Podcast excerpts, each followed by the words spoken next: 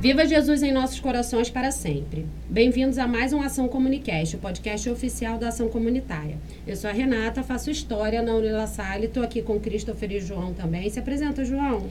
Oi, Renata, é, eu sou João Pedro, faço Segurança Pública na UF e sou voluntário é, na Ação Comunitária.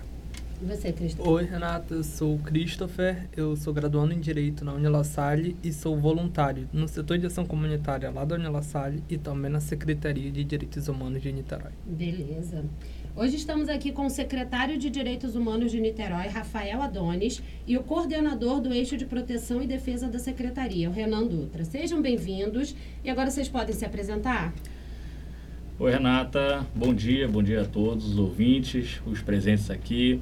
Uma alegria receber esse convite para conversar um pouco sobre direitos humanos. Eu sou Rafael Adonis, sou advogado, tenho 34 anos e estou como secretário de Direitos Humanos da cidade de Niterói. É um munícipe da cidade nascido na comunidade do Cantagalo, que hoje vive em Pendotiba e que luta diariamente aí para que a nossa cidade tenha realmente a promoção dos direitos humanos na força do trabalho, na força da empatia, na força da solidariedade, na força do amor. Contem comigo e espero que a gente tenha aqui uma excelente conversa para mudar essa visão deturpada do que representa de fato a temática dos direitos humanos. Beleza. Bom dia, Renata. Bom dia a todos que estão nos ouvindo, todos que estão aqui presentes. É, Meu nome é Renan, eu sou advogado criminalista e atualmente estou como coordenador do Eixo de Proteção e Defesa lá da Secretaria Municipal de Direitos Humanos, também como gerente da Casa dos Direitos Humanos. né? Sou egresso do Unila Salle, né? aluno bolsista, também residente de uma comunidade aqui de Niterói, né? a comunidade do Cantagalo, né? logo vivenciando todas as mazelas e ausências dos direitos humanos que afligem pessoas né, que estão ali no meu entorno. Né, e também estou muito feliz de estar aqui com vocês para a gente poder bater esse papo, né, como o secretário disse, desmitificar a temática dos direitos humanos e a gente poder desenvolver aí uma boa conversa para que a gente possa produzir bastante dentro dessa temática. Ah, tá todo mundo em casa, né? então, gente, assim, vamos começar explicando para a galera exatamente o que são os direitos humanos. É, porque tem muita gente que confunde, muita gente não, não sabe, é, acha que é alguma coisa, mas acaba Sim. tipo, se confundindo no, no sentido da, do, do termo e tal. Sim. É, na verdade, assim, é, eu costumo de dizer nas reuniões que eu participo, nas conversas, dentro do ciclo social também, e hoje, enquanto agente público, é, tentar simplificar é, o que são direitos humanos, mesmo que seja complexo, porque direitos humanos é tudo aquilo que norteia a nossa vida, né? É tudo aquilo que a gente precisa para viver com dignidade. E não tem como explicar é, o que representa, o que é direitos humanos, sem a gente entrar num contexto histórico, né? Sem a gente explicar o que culminou na Declaração Universal de Direitos Humanos, de por que que precisou, humanos, né? Porque após a Segunda Guerra Mundial, é, o Holocausto, tudo aquilo que nós é, vivenciamos, né, enquanto humanidade, né, as atrocidades que foram cometidas na Segunda Guerra Mundial, sobretudo no surgimento do nazismo, culminou para que a gente fizesse, né, a humanidade se reunisse é, para deixar de forma concreta uma Declaração Universal de Direitos Humanos, para que a gente evite que as pessoas é, não, é, não sejam discriminadas, para que a gente garanta a dignidade de todo e qualquer ser humano, que ele tenha liberdade de expressão, que tenha sua liberdade civil e política, que tenha efetivamente acesso à saúde, à educação, à saúde, à cultura, ao entretenimento, à moradia, à boa alimentação, ao saneamento básico. Tudo isso representa direitos humanos. Defender a população em situação de rua é direitos humanos. Defender todo e qualquer ser humano em situação de miséria extrema, de não ter acesso aos serviços públicos essenciais, essenciais, isso tudo representa direitos humanos. Então, eu gosto muito de tentar simplificar isso para que as pessoas eh, consigam compreender o que de fato representa a temática e aqui hoje é uma bela oportunidade da gente explicar o que de fato a gente traz da fase conceitual para o trabalho, para o serviço e o que a Secretaria Municipal de Direitos Humanos tem feito é, nesse último um ano e seis meses. Tem pouco tempo, né? E qual seria o papel da Secretaria de Direitos Humanos? Hum, Onde vocês atuam? Sim. O que vocês fazem? É, João é, e Renata, desde que nós fomos convidados para exercer a gestão da Secretaria Municipal de Direitos Humanos, né, quando o prefeito Axel Grau nos convidou, nós fizemos ali um acordo de que nós, primeiramente, teríamos uma liberdade de, de poder trabalhar e implementar políticas públicas em contextos muito amplos. Por quê? É, Niterói, apesar de ter um orçamento considerável, se a gente considerar cidades vizinhas como São Gonçalo, é, Rio de Janeiro, por exemplo, região metropolitana, Baixada Fluminense, Niterói ela tem um orçamento muito elevado em relação a É, esses é municípios, né? Só que também é, tem um contraste e uma realidade social diferente daquilo que a gente pode propor enquanto política pública. Por exemplo, Niterói, de acordo com o Índice de Segurança Pública, tem um índice de letalidade à população negra de 88%. Esse índice é muito maior, por exemplo, do que a cidade de São Gonçalo. Isso foi um número que me deixou bastante estarrecido. Então, quando nós assumimos a secretaria, é, pedimos algumas políticas públicas para o prefeito para a gente começar a implementar de fato é, a secretaria em algumas perspectivas. A gente tem hoje, dentro da secretaria, o eixo de promoção em educação de direitos humanos, que é um eixo onde a gente procura conversar com a sociedade civil e implementar as políticas de conscientização para o que de fato representa a temática. Nós temos hoje é, o eixo de proteção e defesa, que o coordenador Renan Dutra depois pode falar um pouco melhor, mas esse, esse eixo de proteção e defesa hoje ele tem um equipamento público onde ele é representado, que é a Casa dos Direitos Humanos. Dentro dessa casa, a gente é, oferece documentação básica, e quando eu falo documentação básica, é certidão de nascimento e documento de identidade agora num convênio que a gente tem com o Detran, para fornecer o acesso à documentação básica para aquelas pessoas em situação de vulnerabilidade, né? Esse é o foco. Então a gente vai ter ali um processo de triagem eh, de pessoas hipossuficientes que não tenham condições de arcar com a taxa do Detran para poder emitir o seu documento, porque a gente tem enfrentado nesse período, e principalmente nas ações sociais, né, Renan? Uhum. Um número muito grande de demandas voltadas para carteiras de identidade. Quando eu falo carteiras de identidade, eu falo primeira via. E cada ação social que a gente realiza nas comunidades mais carentes de Niterói, a gente encontra um número de 120 a 130 pessoas querendo emitir a primeira identidade.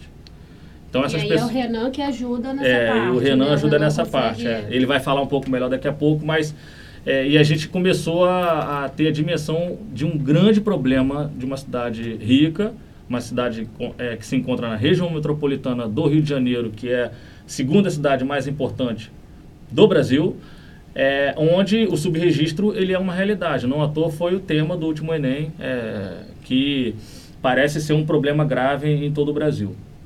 E também nós temos, eh, dentro da Secretaria de Direitos Humanos, a Subsecretaria de Igualdade Racial, onde ali a gente promove políticas públicas de igualdade racial, buscando eh, oferecer cursos profissionalizantes para a população negra da cidade de Niterói, especialmente para os jovens negros e negras que vivem em comunidade, especialmente para aqueles jovens negros que estudam na rede municipal de educação de Niterói, onde ali a gente tem convênios com o SEBRAE, a gente tem convênios com o CIEE, onde a gente eh, consegue facilitadores para emissão de currículo, para oficinas e cursos por ingresso no mercado de trabalho desses jovens. E também dentro da Secretaria de Direitos Humanos nós também temos a Rede Mediar.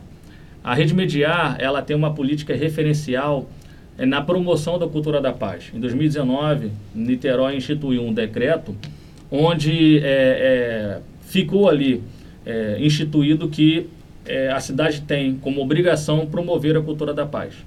E quando a gente fala em promover a cultura da paz, a gente fala também em justiça restaurativa.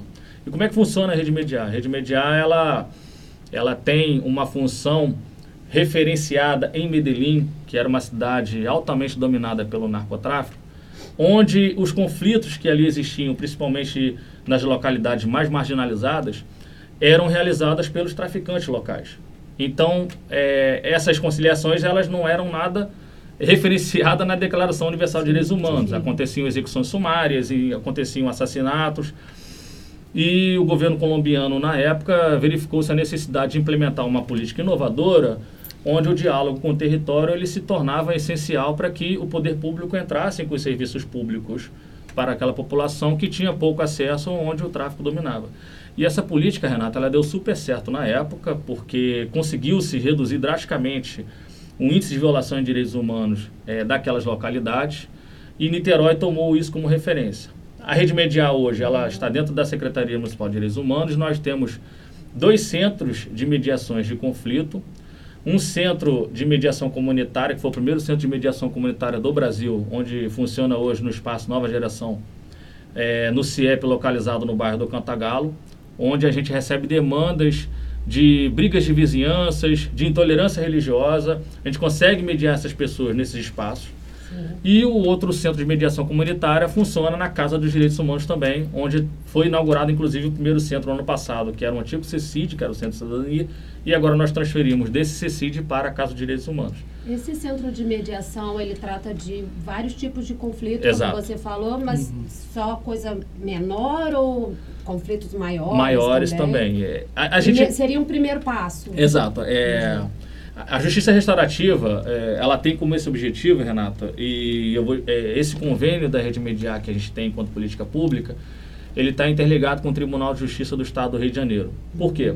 O próprio tribunal, ele conseguiu, ele percebeu, na verdade, que a justiça é um local de animosidade. É um local que não concilia. É um local que, ao invés de você tentar conciliar as pessoas, você aumenta o desgaste. Porque é a imposição do Estado sobre a vontade alheia. Então, e aí eu falo enquanto advogado, né? Nem sempre quando a gente entra num tribunal, a gente consegue resolver os nossos problemas. E a gente quer resolver de forma autônoma, sem que o Estado interfira. É, diante dessa perspectiva, o- nós realizamos um convênio de mediação de conflitos com o Tribunal de Justiça, onde o tribunal ele capacita esses mediadores, faz uma capacitação através do NUPEMEC, né, que é o Núcleo de Mediação de Conflitos do Tribunal.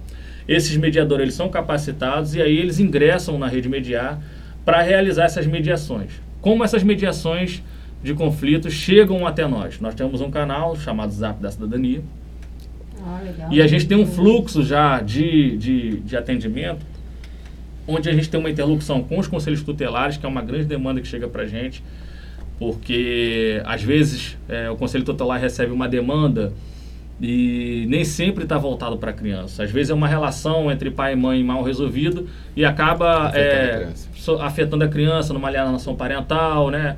E eu vivenciei isso muito na Defensoria Pública quando eu era estagiário. Isso acontecia de uma forma muito frequente. Às vezes era um problema mínimo de término de relacionamento que era fácil para resolver a vida da criança, que é o mais importante. A gente tem que proteger a vida da criança nesse certeza. contexto. Então a gente pega esses casos eh, de relacionamentos mal resolvidos entre homem mulher e uma criança. A gente pega casos de intolerância religiosa. Recentemente, inclusive, nós mediamos eh, eh, um, um- terreiro ligado à religião de matriz africana e um, um pastor protestante né, da Assembleia de Deus, onde eles não conciliavam o horário, um ficava vilipendiando o culto do outro, uma coisa assim muito complexa e dentro do contexto da rede mediar nós conseguimos salvar, eh, chamar essas partes para realizar essa mediação de conflitos e conseguimos com êxito resolver o problema, E aí inclusive isso não chega a uma outra não instância, chega numa outra né? instância judicial. Ah. E também essa é, é um- é feito de uma forma mais, mais dinâmica, mais Exato. acelerada, não né? fica... Não uma Prorrogando, audiência, é. uma parada dessa. Exatamente, porque inclusive, por exemplo, o documento homologado pela rede mediar, ele tem força de título para executar judicialmente, posteriormente, se isso for descumprido por alguma parte. Hum, Tá, Então, isso já é chancelado pelo Tribunal de Justiça. sabe? É, então a gente está num processo de expansão, inclusive, dessa política. Então a Rede Mediar ela tem tido resultados exitosos é, aqui em Niterói e a gente espera ampliar para as cinco regiões da cidade. Né? Hoje nós temos no Cantagalo, hoje nós temos uma no centro. O nosso principal objetivo agora é expandir para a Zona Norte, que é a região da cidade onde acontecem as maiores violações de direitos humanos da cidade.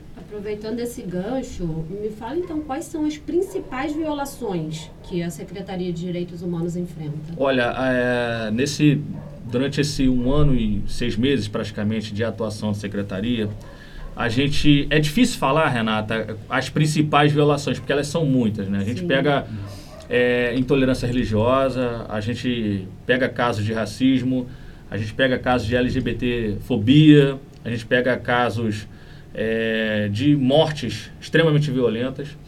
É, mas, assim, os principais casos que nos afetam de forma muito direta são, são casos de mortes extremas que acontecem dentro de um contexto é, por parte das forças de segurança, isso né? que eu ia perguntar, porque o que mais é noticiado é Sim, exatamente é. isso, né? A Exatamente.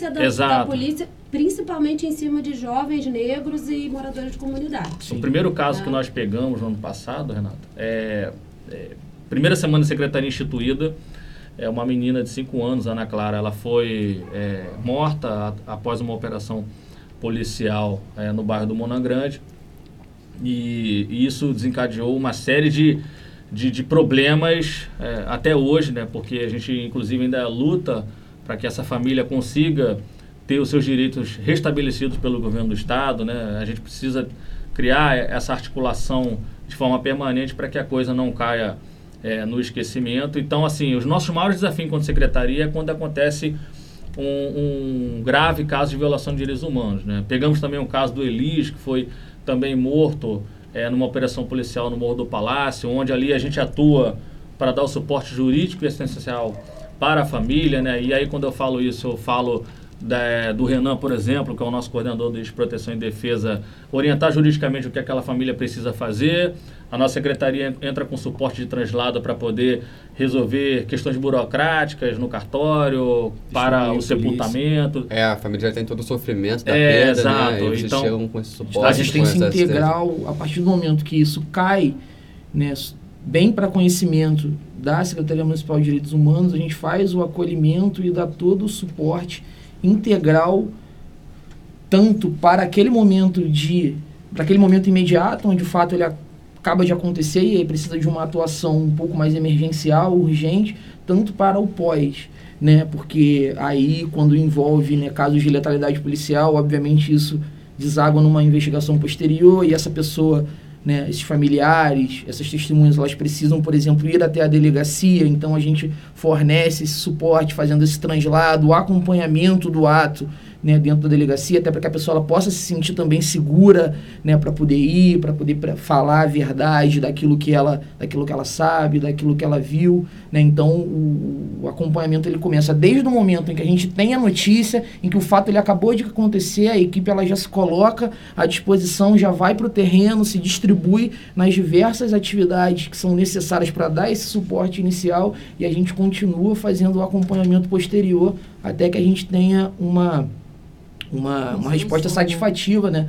Com, com, em relação às investigações, né, à promoção dos direitos, né, aos benefícios assistenciais que essa família eventualmente vai ter em razão dessa perda, enfim, a gente acompanha do início até o fim. E essa demanda, é, ela, a gente consegue atender, a secretaria consegue atender nessa questão de né, se disponibilizar imediatamente? Sim. É uma questão que me, me preocupa porque nem sempre está né, tá, tá ali disponível. Mas Sim. nesse caso, vocês têm equipes preparadas para isso. né? Exatamente. A gente fica é, praticamente ligado 24 horas no celular, porque, assim, infelizmente é, é aquela velha máxima que corre na sociedade que notícia ruim chega muito rápido. né? Sim, verdade. E é, o último caso, por exemplo, do Iago, que foi também morto nas barcas, Hum. é, eu estava com o celular e aí eu, a TV ligada eu já vi o que tinha O que acontecido que era, ao vivo né? e eu já fui também ao local. Já, inclusive, naquela oportunidade pegamos a família imediatamente após o ocorrido, porque a família estava no local verdade. durante toda aquela animosidade, o protesto.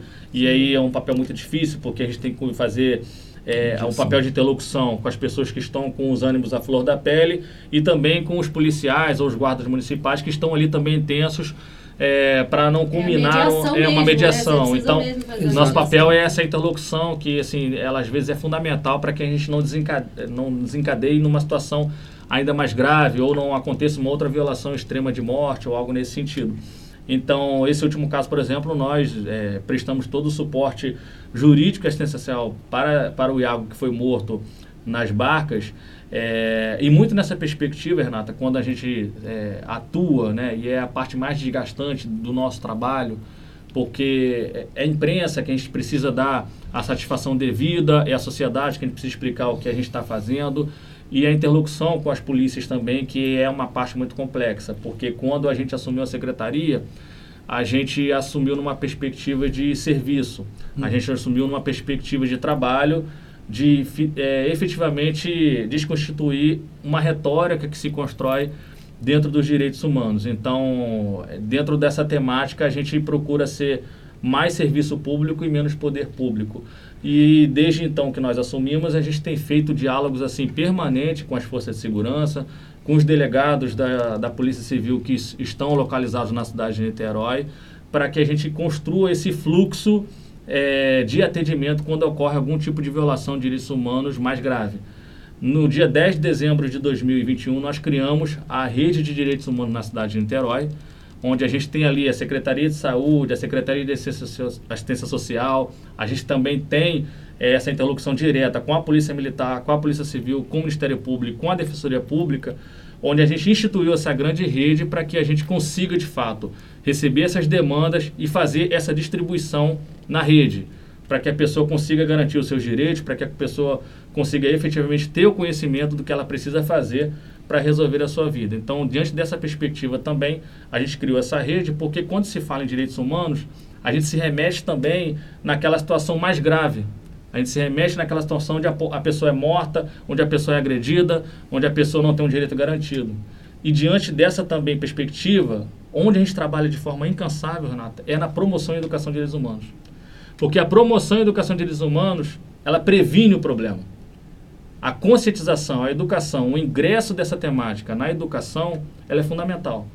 Então a gente vem trabalhando nesse período de secretaria de uma forma muito intensa, buscando o diálogo com a sociedade civil, o diálogo com a academia, para que a gente consiga de fato promover as melhores políticas públicas. É legal já dar um alô para os professores. Sim, né? Vamos sim. falar de direitos humanos. Exato. Inclusive a gente fez no La Salle, né, Uhum. recentemente. Sim, eu é, estava lá. É, né, essa, essa, essa palestra e a gente também é, vamos, a gente também agora vai instituir, né, vai implementar muito com a ajuda da Lara é, o Pacto de Direitos Humanos nas universidades. A gente está instituindo uma cartilha inicial, né, ela ainda está numa fase embrionária. A gente já começou a conversar com a Universidade Salgado de Oliveira, começamos a conversar com a La Salle também. Estamos num processo de construção com a Universidade de Estácio de Sá para que a gente consiga, de fato, promover as boas práticas no mundo acadêmico de uma conscientização, conscientização de que é direitos humanos, porque direitos humanos é a nossa vida. É muito mais amplo, É né? muito mais amplo, é tudo que norteia a nossa vida. A, a atuação E da é- secretaria ela vem muito para realmente, assim, de uma maneira muito pragmática, desmitificar essa ideia de que direitos humanos é aquela instituição chata contra a polícia que É, está ali para é impedir todos, né? né, que a, a legislação se cumpra, né, para que está ali para poder de certa maneira, de uma maneira muito perversa e pejorativa como a gente, como se coloca, né, para passar um pano para aquilo que é ruim, para aquilo que é imoral, não, É o gente, que não todo é mundo isso. pensa, né? Sim. Todo mundo É, exatamente. A gente vem, na verdade, numa perspectiva de cobrar que a lei ela de fato seja aplicada, mas ela seja aplicada na sua integralidade, né? Que é, todos possam ter assistência, né? De que todos possam alcançar os direitos mais básicos, para que possam se desenvolver na sua potencialidade humana. Porque direitos humanos, ele, é, ele, eles são essa perspectiva da pessoa poder se desenvolver enquanto pessoa humana. Né? A dignidade humana, ela é isso, a pessoa se reconhecer como humano. E isso perpassa pela garantia de alguns direitos básicos. Educação, saúde, sabe? Lazer, cultura. emprego, Cultura. cultura, tudo isso está intrinsecamente ligado ao desenvolvimento da pessoa enquanto ser humano. Né? Enquanto felicidade, gente. É, é direito até mesmo a felicidade. Da pessoa se encontrar num contexto de vida onde ela é feliz. Direitos humanos não é essa instituição chatinha, maligna. né? Ninguém anda com aquela com uma tatuagem na cabeça de direitos humanos para poder sair brigando contra tudo e contra todos. Ah, Não, Eu acho legal também ressaltar aqui que assim, o cara que está lá na sua cobertura, tomando seu champanhe, acha que não, direitos humanos não. Oi? É humano? É vítima, Você é vítima humano de mesmo, violação. então Exato. E sim. os direitos humanos também, eles, eles Ele é- vêm é para pra apressar também as, institui- as instituições que o pessoal acha que defende bandido, É, isso, exato. tudo Isso. mas também defende humanos, o né? policial. É. O policial é um ser humano, o policial É. está Do ali manas, com a sua vida da- e em risco também. A gente sabe que o policial é um trabalho muito estressante, Com muito desgastante. E ele, os direitos humanos também servem para esse, para essa pessoa. Você, agente de segurança que está ouvindo esse podcast, né, a secretaria, ela também é para você. Você. Que de qualquer maneira sofre uma violação de direitos humanos, é para você. É, o eixo de proteção e defesa ele não atua com uma equipe multidisciplinar à toa né, a gente atua no atendimento ao mesmo tempo com advogado, com assistente social, com psicólogo com educador social. Porque direitos humanos é uma coisa tão ampla e está tão ligado a tudo que é aquilo que diz respeito à nossa vida, que às vezes a pessoa é vítima de uma violação de direitos humanos sem saber. E a gente faz esse atendimento com toda a equipe para que numa fala, né, para que numa conversa acerca do contexto de vida daquela pessoa, as diversas especialidades já possam, cada um dentro da sua formação, identificar a violação que ele existe e a gente já sanar. Porque às vezes você vem para mim com um problema de dificuldade de acesso à justiça, mas aí eu descubro que você tem um problema referente a acesso à educação, referente a acesso à saúde, que você é detentor do direito de um benefício assistencial que você ainda não não, não percebe, que você ainda não recebe. E tudo isso precisa ser resolvido. Por quê? Porque estão sendo negados direitos intrínsecos à sua dignidade. Entende? Então é, é isso. É, é, muitas das pessoas. A gente tende a achar que a gente é blindado à ocorrência de certas situações até que isso aconteça com a gente. Até que a gente tenha consciência de que isso está acontecendo com a gente. Aí entra essa perspectiva dela que falou, do cara que está na cobertura tomando champanhe e acha que não é que não é vítima de violação de direitos é humanos. Gente, meio ambiente. Né? Se a gente parar para pensar na perspectiva de meio ambiente, que tem a ver com, com, com ruídos, às vezes é ruídos, é poluição sonora, é poluição do ar. Gente, o meio ambiente sustentável é direito humano. Sim. E às vezes a pessoa não sabe que está sendo violada né, nessa perspectiva. Isso acaba afetando também a saúde. Exatamente, vai irradiando para uma série é, de violações. Cria um de ciclo, um, né? A gente vai levando, sabe? É, Inclusive, nessa perspectiva de agente de segurança, desde que nós começamos esse diálogo com os agentes de segurança, porque criou essa criou-se é, essa narrativa de que direitos humanos não conversa com os agentes de segurança. No ano passado, nós fizemos, inclusive, um memorando de entendimento com a Polícia Militar, onde viúvas de policiais militares poderiam é, ter acesso ao atendimento psicológico na Secretaria Municipal de Direitos Humanos. Nós oferecemos isso para a Polícia Bacana. Militar porque é, é, um trabalho extremamente estressante, muitos deles têm, entram em depressão, as esposas também entram em depressão porque vivem naquela tensão família, de saber se, geral, né? se, é a família num contexto geral. A gente descobriu, inclusive, que muitos policiais é, estão tendo filhos autistas. É algo que a gente percebeu também, né? E foi passado isso pela Diretoria de Assistência Social da Polícia Militar, e isso tem alguma coisa relacionada também com o nível de estresse que essas pessoas vivem dentro do seu ambiente de trabalho. Sim. Então a gente fez um memorando de entendimento para atender essas pessoas que perderam seus maridos em alguma operação policial ou algum policial efetivamente que precisa de um atendimento psicológico, às vezes dentro de uma demanda é, do Estado, né, do governo do Estado, não conseguem ter esse atendimento. A gente consegue também oferecer esse serviço psicológico para esse servidor público muito nessa nessa fala do Renan. A gente precisa garantir o direito humano para todo mundo.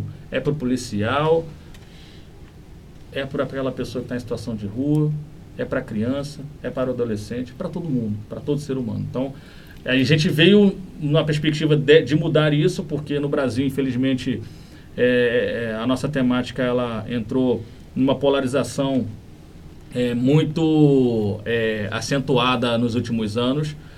E confesso que é uma luta diária. Você é, conseguir conversar com as pessoas e tentar fazer com que elas compreendam o que de fato representa é muito difícil, é cansativo, mas a gente tem conseguido resultados muito exitosos, né? Seja no âmbito de redução de violações de direitos, a gente percebeu inclusive, né, Renan, uhum. desde que nós começamos a nossa atuação e a publicização desses casos na imprensa, é, o número reduziu muito de, de homicídios nas comunidades mais carentes também. E a gente conseguiu também é, inibir que algumas atuações de violações no âmbito de LGBTfobia, no âmbito de racismo e intolerância religiosa, a gente conseguiu também reduzir esses números muito na perspectiva da atuação da Secretaria de Direitos Humanos desde que nós começamos esse trabalho difícil, mas que também é muito gratificante e a gente fica muito feliz quando a gente resolve um problema, a pessoa vem dar um abraço, chora, se emociona, é, tem efetivamente serviço público prestado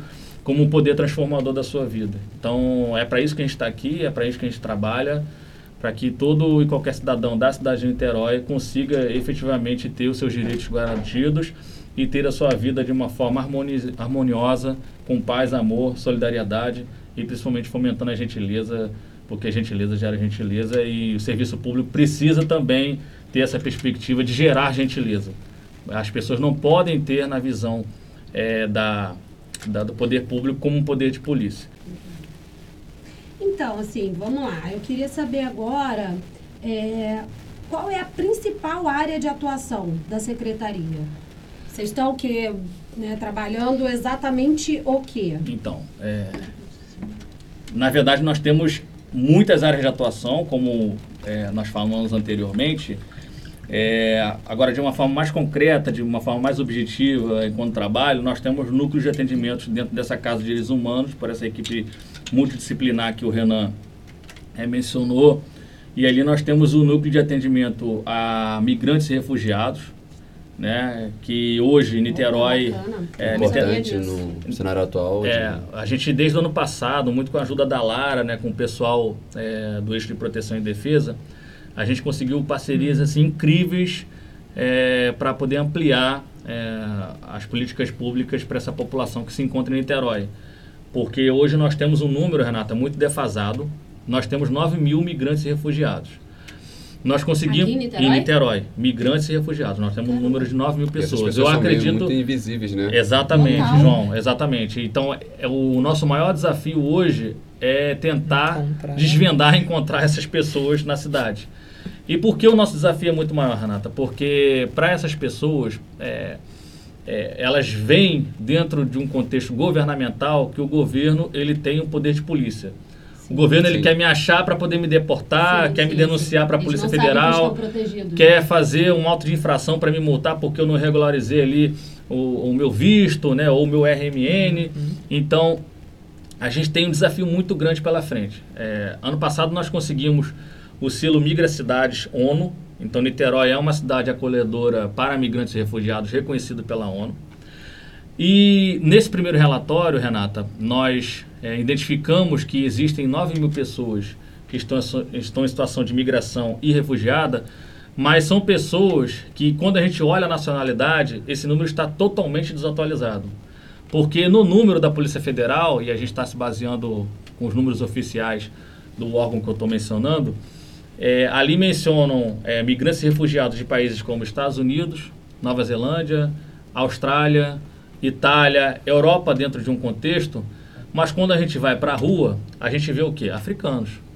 Niterói é uma cidade de serviço. Então, hoje a gente tem muitos africanos trabalhando. Mas essa, essa, esses imigrantes, eles são de eles vêm de destino é, dos Estados Unidos, da Europa e tal, ou eles são de origem desses países? Não, Na- eles, nessa não, não. É, eles, são, eles são americanos, europeus. Os dados da Polícia Federais que o, São de nacionalidade mesmo, São não de são nacionalidade de, de origem mesmo, é. de... E O, o- o de- nosso, o nosso maior desafio hoje é tentar atualizar os números para a realidade que a gente vê na encontrar rua. essas pessoas. Encontrar essas pessoas que principalmente são africanas e venezuelanas também. Uhum. É, aqui, por exemplo, em Niterói, é, existe uma ONG que trabalha só com migrantes e refugiadas, migrantes e refugiadas, que eu falo no gênero mulher mesmo, onde eles têm é, um trabalho muito legal de empreendedorismo, de trabalho e renda, é, onde mulheres fazem é, artesanatos e mochilas e bolsas para venderem e elas conseguem vender para empresas de grande porte, né, empresas como a Dida, Oscar, enfim. Então, elas já estão estabelecidas na cidade de Niterói, conseguem produzir através dessa ONG que tem o apoio da OIM Brasil, né, que é a Organização Internacional para Migrantes.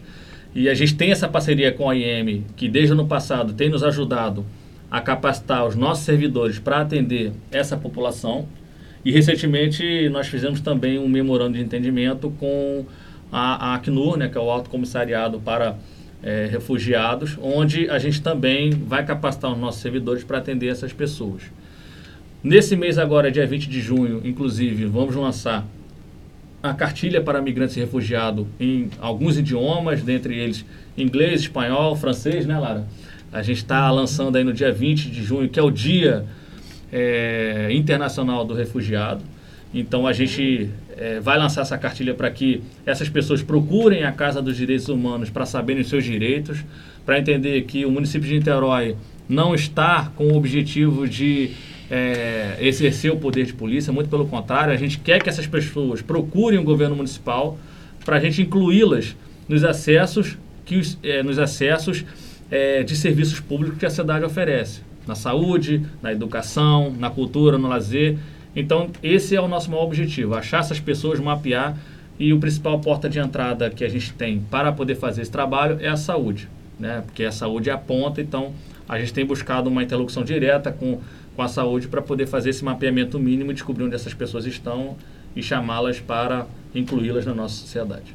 Eu tenho mais algumas perguntas, mas é assim, né? Eu queria saber exatamente é, qual, qual é o serviço prestado, tipo, eu, Renata, como que eu sei que eu preciso da Secretaria de Direitos Humanos e, e, né, e em que tipo de situação? Sim. Essa, essa é uma, uma pergunta mais específica, né? Mas Renata, qualquer tipo, prática. qualquer tipo de violação que você acredite que esteja sofrendo, você pode procurar a Secretaria de Direitos Humanos. Por exemplo, a gente, através do Zap da Cidadania, recebe muitas demandas de, por exemplo, algum serviço que não está funcionando, né? E a gente faz o encaminhamento necessário, a gente caminha o ofício, fala que a Munícipe Renata procurou tal serviço e não está sendo atendida, a gente precisa, a gente busca saber o que está acontecendo para que você tenha a garantia do seu direito enquanto cidadão, enquanto contribuinte, de ser atendida de forma adequada pelo serviço público. Esse então, Zap Cidadania ele é um- tem um contato direto e imediato, né, com essa- sim, com o cidadão. o cidadão. E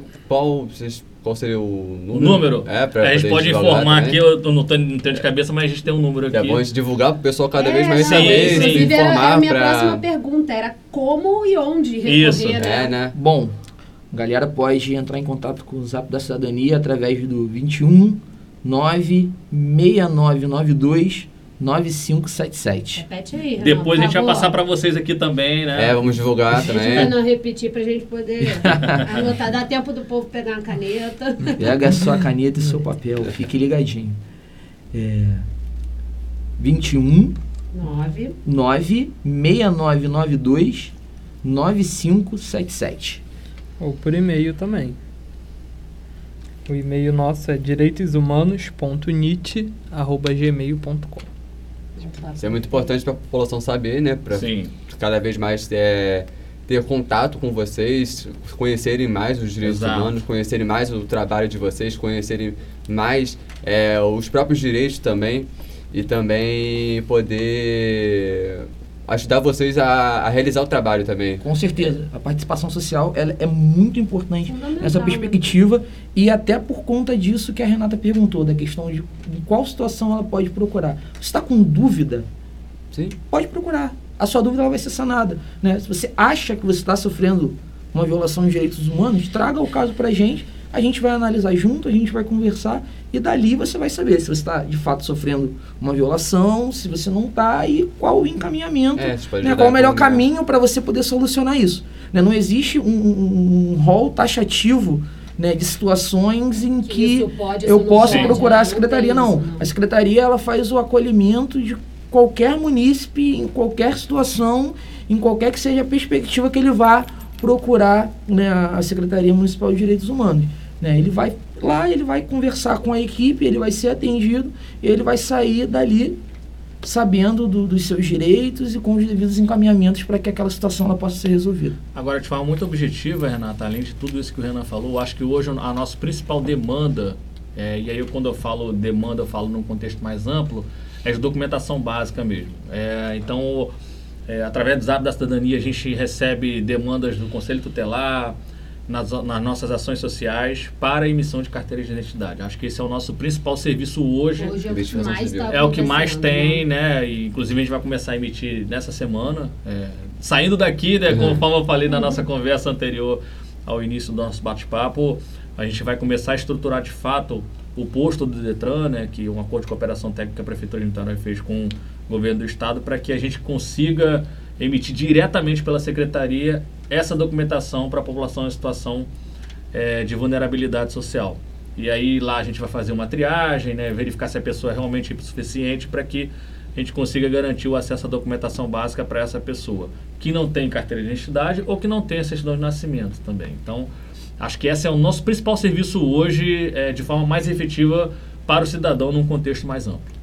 Eu só queria, Eu- assim, a gente está acabando, Sim. né? Infelizmente, a gente Sim. tem tempo, Sim. mim a gente ficava aqui batendo um papo bem, bem bacana.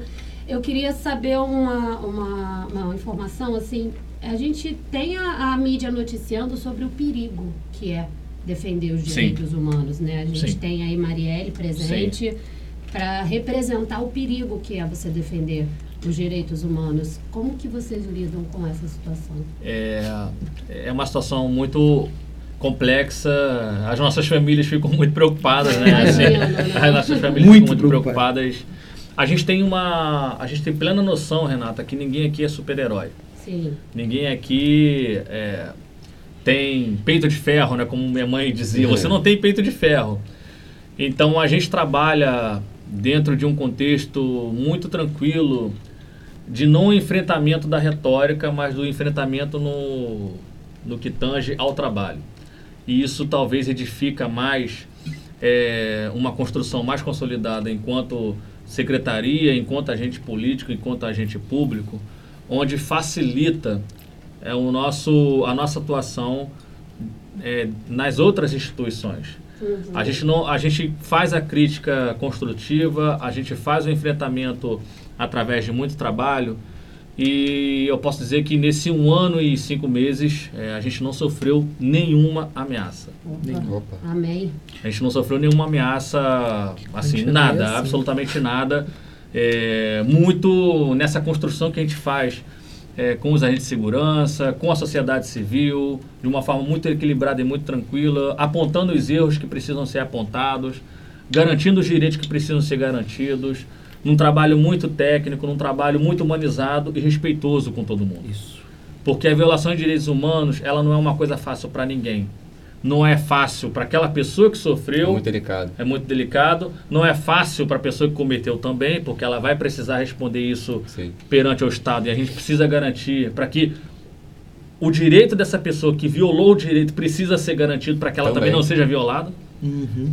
Porque a gente não está aqui para fazer a política de afrontamento, que criou-se dentro da temática de direitos humanos. Então, é, a gente age muito nessa perspectiva. É um trabalho difícil, é um trabalho onde a gente anda numa linha tênue o tempo inteiro, mas que dentro dessa dinâmica que a gente buscou enquanto secretaria, a gente tem conseguido resultados exitosos no diálogo é, para enfrentar as piores violações de direitos humanos que Niterói sofre. Exatamente. É, a- o nosso trabalho, como o secretário falou, ele não vem para desrespeitar qualquer instituição, sabe? Como eu disse anteriormente, a gente pauta as nossas atividades através das legislações.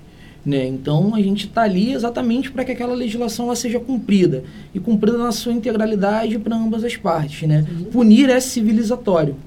Né? Por exemplo, né, quando a gente fala na questão da, da- de uma eventual punição, punir é, é civilizatório, né? mas existe forma, existe método, existe um caminho. Senão né? a gente tá Como- caminhando pra barbárie. Exato, né? como o E- professor Auri Lopes Júnior ele fala, né, existe as regras do jogo. E as regras do jogo elas precisam ser respeitadas. Existe o Estado Democrático de Direito. né? Exato.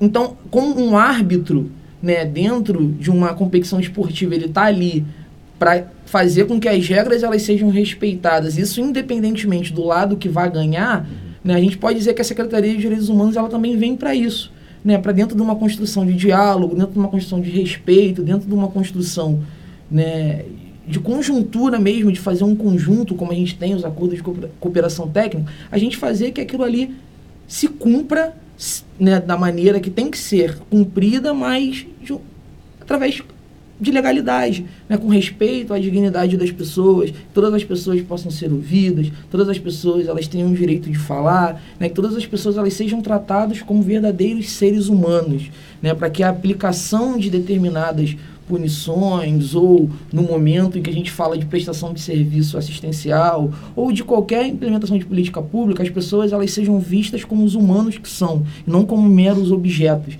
Né? Que não haja uma objetificação. né? Isso, É, não haja um- uma objetificação, né? que as pessoas não virem uma estatística. E a Secretaria de Direitos Humanos ela vem para isso, e isso a gente tenta deixar muito claro, inclusive no nosso dia a dia. Né? Quando vamos a uma delegacia, né, diante de uma, de uma perspectiva, por exemplo, de algo que acabou de acontecer, às vezes existe aquela animosidade por parte da, da, da, da- polícia. Mas o que, que a gente faz? A gente enfrenta e ali- alimenta essa animosidade? Não. A gente conversa, a gente fala, a gente não está aqui para atrapalhar o seu trabalho, para dizer o que você tem que fazer, o que você tem que deixar de fazer. Não, a gente não está isso, a gente só está prestando assistência e para garantir né, que o procedimento que é previsto nele seja cumprido. E aí você fica à vontade, você trabalha, você faz o que você tem que fazer. A gente está aqui só para observar. E, e, e, e os frutos disso são muito bons, porque a gente começa a criar uma relação de confiança entre as instituições. Isso é. Sabe, a É polícia importante. começa a confiar na gente, começa a confiar no nosso trabalho, a gente começa a dar essa devolutiva, porque, né,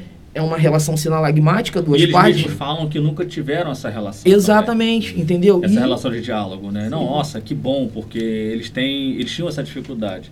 E aí, Renata, só para resumir também a- o, o bate-papo aqui, né? Eu, eu queria trazer aqui alguns números que eu acho que são importantes, né? Dentro daquilo que nós fizemos durante esse período de instituição da, da secretaria. Desde que nós começamos, nós fizemos aproximadamente 6.200 atendimentos a pessoas que sofreram algum tipo de violação ou buscaram a secretaria por algum motivo, por informação. No período de 28 de abril até é, abril de 2022, nós agendamos 1.576 carteiras de identidade. É, no primeiro semestre de 2021, é, de violações de fato, nós recebemos através do Ministério dos Direitos Humanos 3.576 violações de direitos humanos, onde é, a gente conseguiu fazer algum encaminhamento dentro do sistema do Ministério Ministério dos Direitos Humanos para que essas, essas situações sejam resolvidas, né? A gente sofreu também, assim, muitos casos de violações domésticas por causa do contexto pandêmico, né? E aí a coisa se agravou ainda mais. Sim, infelizmente. É, infelizmente. Então, é, eu acho importante trazer esses números também, porque são números que, é, que trazem uma significância Uma para o trabalho, né, uma realidade. Né? E a gente está esperando ansiosamente agora o próximo índice de segurança pública, que a gente está muito confiante que vai reduzir, vai trazer um número reduzido de letalidade é, nas comunidades mais carentes da cidade de Niterói. Eu estou aguardando esse número, mas já tenho informações que esse número vai vir bastante reduzido, então isso nos alegra profundamente e, e faz a gente acreditar que o nosso trabalho está sendo feito de uma maneira Tá correta. é, tá dando né? certo. O Cristo Eu acho que é também a gente. É legal a gente pensar aqui no podcast como é que funciona o, a prática, né? Sim. Que é assim, é, a gente recebe as demandas, as demandas elas podem vir tanto pelo zap, como por e-mail, por Instagram. Alguém passou na rua, Sim. viu, ali entra com a gente. Então é legal a gente também pensar nessa dinâmica. Então, como é que funciona bem? É, a gente pode marcar um atendimento, a pessoa entrou em contato com a gente, a gente agenda. Como também já aconteceu, já vi, né, da casa está aberta, a casa de direitos humanos está aberta e a pessoa entra ali, narra o que ela aconteceu, o que passou e a gente atende. A gente não vai deixar ninguém de fora. Né? Eu acho que isso, isso. é uma coisa importante da gente falar. Né? E aí, é, como foi já falado, a gente tem uma equipe multidisciplinar. Todo atendimento é feito pela equipe multidisciplinar. Né? E aí, a partir do atendimento, a gente faz encaminhamentos e acompanhamentos também para saber se realmente o caso que a pessoa nos trouxe foi resolvido. A gente vai ficar fazendo esse acompanhamento até a solução Nossa, definitiva. bacana. Bacana. Sim. Né? É bem. É um monitoramento bem- mesmo. É, faz, não, não é. é só resolvi e tchau. Não, É. Você faz- Não, vocês é acompanham todo né? um processo, Sim. vocês Pô, que legal. É isso. E só para complementar o que o Christopher disse, né, a secretaria ela faz esse modelo reativo no sentido de receber, Sim. mas ela também faz essa situa eh, situação de busca, busca ativa, tá. né, como por exemplo no caso dos jovens que sofreram racismo pela por parte de uma defensora, foi um caso Sim. que foi bastante noticiado, né? Eles diretamente não buscaram a secretaria, mas a gente tendo a notícia dessa, a gente entrou caso. em contato com o advogado dele para colocar a secretaria à disposição para que a gente pudesse ali também auxiliar né, naquilo que fosse possível para a gente poder ir. Então a gente também faz essa busca. É, e é muito importante vocês virem aqui né, no podcast, um, um- um local de comunicação, para vocês é, mostrarem um pouco do trabalho de vocês, mostrarem os direitos humanos, porque pela nossa conversa aqui deu a perceber muito claramente que vocês estão são muito ligados ao diálogo e ao acolhimento, né? É algo que às vezes a população não, não entende, não sabia e nos mostra que está sendo um trabalho bem feito, um trabalho correto, um trabalho que busca sempre acolher a todos e sem discriminar qualquer parte e, e tendo um processo tipo bem integrado para para ser resol- resolvido da melhor forma possível. Sim. É, sem, sem ser aquela coisa de, de, ah, eu vou te atender, mas a pessoa fica depois a ver navio, vamos dizer assim. Exatamente. Vocês têm toda uma, uma integralidade de, disso no trabalho de vocês, isso é muito importante. E eu também aqui para já se encaminhando para o final, né? A gente, quando a gente pensar na importância, eu lembro muito de um atendimento que a gente teve, que era um sim uma pessoa, ele é morador de rua, uma pessoa em situação de rua, né? Ele está ainda cumprindo pena, né? E quando ele nos chegou, ele narrando, a gente conversando com ele, ele nos disse que ele já não se via mais como humano, né? Ele já se via como um animal, né? Então, de ouvir, cara. quando eu penso assim, é na importância dos direitos humanos, eu penso justamente nesse caso que é aquilo. Eu não quero que ninguém se sinta assim. né? Já que a gente é um ser humano, então acho que todo mundo deve se sentir um ser humano, né? E ele passou por tantas violações que ele acaba não se vendo mais como um ser humano. Então, acho que é uma coisa muito importante de dizer sobre a importância dos direitos humanos. Tipo, cara, você é um ser humano sim. Você vai continuar sendo um ser humano, independente de qualquer violação que você passou, você é ainda um ser humano. E os direitos humanos estão aqui para isso. Exatamente. Então, a gente está se encaminhando para o final. Eu queria saber se o Renan, Rafael, vocês têm alguma consideração final, alguma coisa que a gente esqueceu de perguntar. Eu acho que a gente falou bastante, né? Logicamente a gente poderia ficar aqui o dia todo falando sobre os casos que a gente recebe, né? São muitos, são milhares, né? É, cada caso com uma, especi uma especificação de, de resolução, enfim. Mas eu queria agradecer realmente, Renata, ao Felipe que está lá dentro ajudando também na gravação, ao João, ao Christopher, ao Renan. Eu queria realmente agradecer a oportunidade de, de fala, porque o João trouxe uma coisa muito interessante, né? Eu acho que a gente que vive dentro de um contexto político, eu falo que a classe política ela vive um pouco isolada da realidade. Eu falo enquanto agente político também, enquanto secretário de governo hoje. Porque eu estou secretário hoje. Eu não vou estar secretário para sempre. E oriundo de uma comunidade, oriundo de uma favela, eu busco dentro desse espaço de poder que no qual eu me encontro hoje e posso não estar amanhã, Renato, fazer aquilo que é melhor para a cidade de Niterói, fazer aquilo que de fato pode ser é, poder transformador na vida de uma pessoa que vive é, numa situação vulnerável. Então a gente encara isso com muita tranquilidade, com uma missão de vida, de oportunizar para aqueles que estão lá tudo aquilo que foi me dado e tudo aquilo que me fez chegar nesse espaço que estou hoje, com essa equipe maravilhosa que está do meu lado também, para fazer essa construção de política que eu falo que é a construção política mais linda que existe na vida, que é a política de direitos humanos, Com de garantir certeza. A dignidade das pessoas. Então, ter esse espaço de fala, ter esse espaço de aproximação com a comunidade, ter esse diálogo com a sociedade civil, poder falar com os estudantes, poder vivenciar a realidade de cada um e aprender e compartilhar informações, é, isso é muito enriquecedor. Então, eu só tenho a agradecer a todos vocês pela oportunidade e coloco a Secretaria Municipal de Direitos Humanos inteiramente à disposição de todos e todas para que a gente promova uma Niterói mais justa, mais fraterna e mais solidária. Muito obrigado. Muito bacana. Nós agradecemos a participação de vocês também. É, fico muito feliz pela presença dos, dos dois, do Rafael, do Renan, do Christopher também, de estar aqui.